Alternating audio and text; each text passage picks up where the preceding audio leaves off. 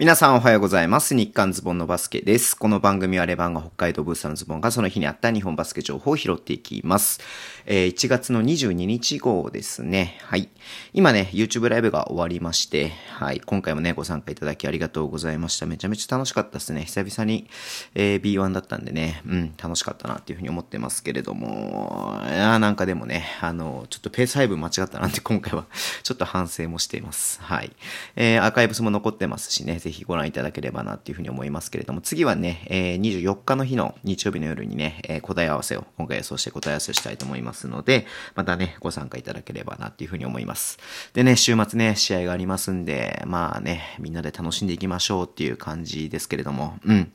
えっ、ー、とね、まあその週末に合わせてね、いろんなリリースが出てますね。はい。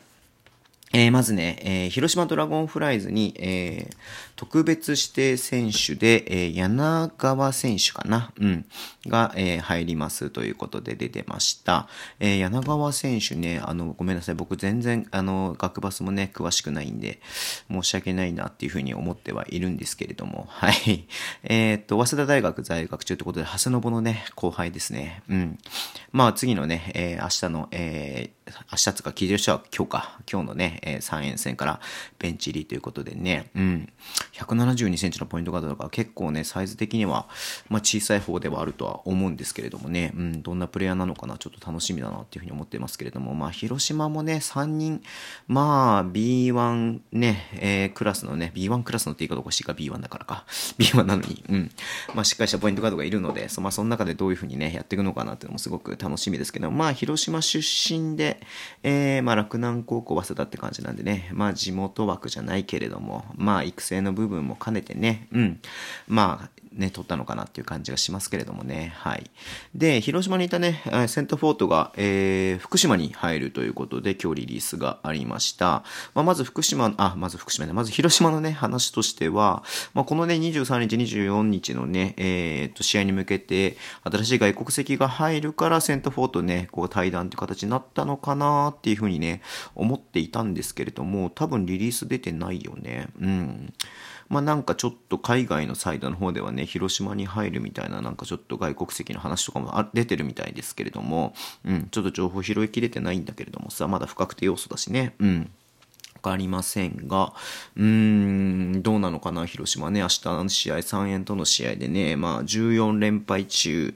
で、えー、ね、まあ、言い方悪いけど、3円はね、ちょっと怪我人が多いので、うん、まあ、勝っておきたいなっていう部分はあると思うんですけれども、まあ、そんな中、外国籍2人、まあ、プラスね、トーマス・ケネディ、リードームってことになるのでね、うん、まあ、どんな感じになるのかなっていうふうに、まあ、注目の試合ではありますけれどもね、うん。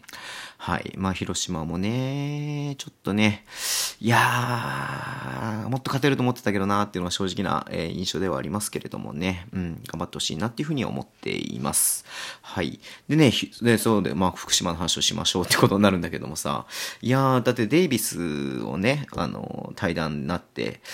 まあ、なんだろうな、僕の印象ですよ。僕の印象で言うと、セントフォートよりもデイビスのがいい選手でしょうっていうふうにね、ちょっと思う部分があるんで、まあ、これはちょっと意外な人選だったなっていうふうに思ってるんですけれどもね、まあ、わかんないよ。これ短期契約とも書いてないし、何、どういう契約なのかもね、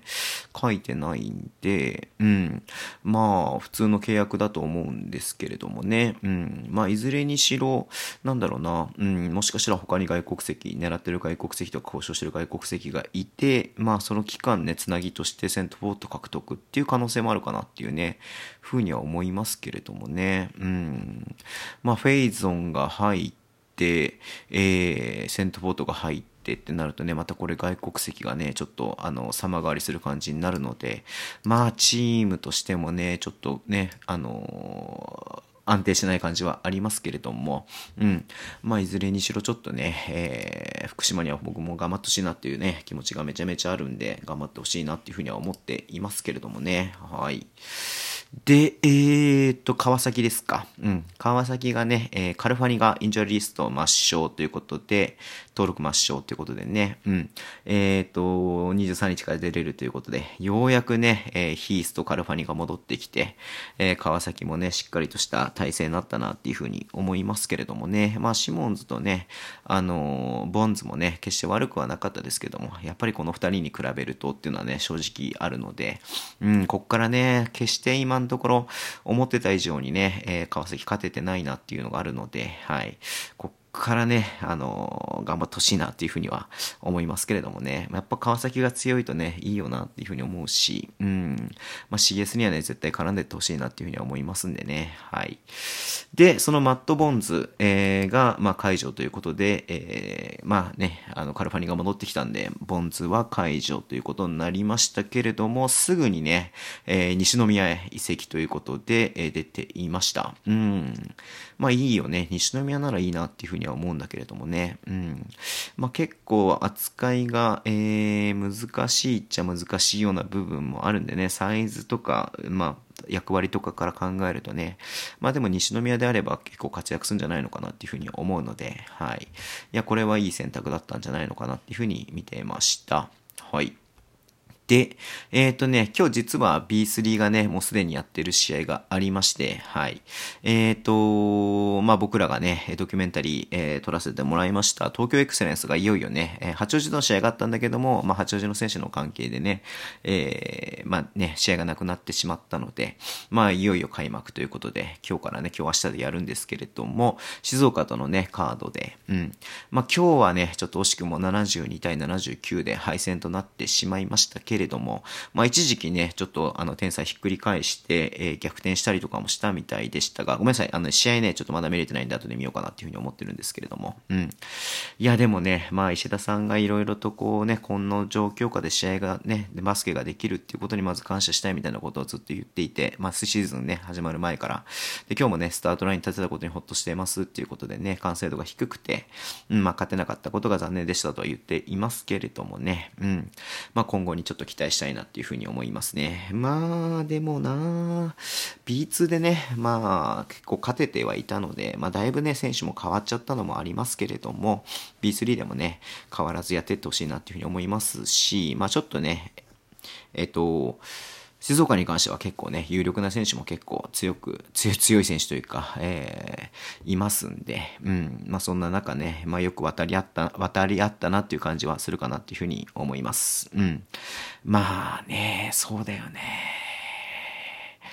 いや、だから天皇杯のさ、スタメンと全く同じスタメンだったんだよね。それにまずびっくりして、宮田さん、長沢くん、えー、樋口くん、ね、外国籍二人みたいな感じで、いや、そこか、そこから、そこで来たかっていうね、感じがあったんで、うん。いやね、まあ、下変えてくるのか、変わらず行くのか、うん、まあ、ちょっとね、楽しみに見てみたいなっていうふうに思っています。はい、そんな感じですけれども、Twitter でのも情報発信してます。ぜひフォローお願いします。インスタもやってます。YouTube と Podcast 毎週配信しています。ラジオとかなめて聞い方はハートボタンを押してください。いやー、もうね、間もなく、この短いやつ、短いやつって言ってるけどさ、まあ、ズボンのバスケ、日韓ズボンのバスケもね、うん、1周年、1周年ですよ。はい、365日、今日で360回目かな、多分。うん。いやー、ね、休まずやってきましたけれどもね。はい。いやー、なんかね、さっきちょっと YouTube の中でも言ったんですけれども、まあこれも兼ねて、1周年のね、自分のお祝いも兼ねて、はい、ちょっとプレゼント企画とかもやりたいなっていうふうに思ってますので、えー、またね、ちょっと情報を出したいと思っています。はい。では今日もね、お付き合いいただきありがとうございます。それでは、いってらっしゃい。